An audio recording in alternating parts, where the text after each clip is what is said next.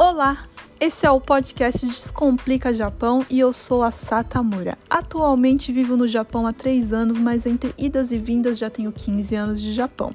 Resolvi criar esse podcast com a proposta de, além de mostrar um Japão que poucos conhecem, trazer de maneira mais simplificada assuntos cotidianos que às vezes parecem complicados demais.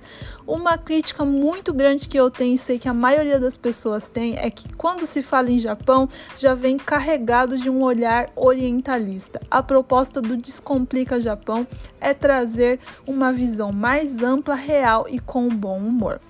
Esse podcast é patrocinado pela Beltec, que é uma terceirizada que emprega brasileiros há mais de 30 anos no Japão.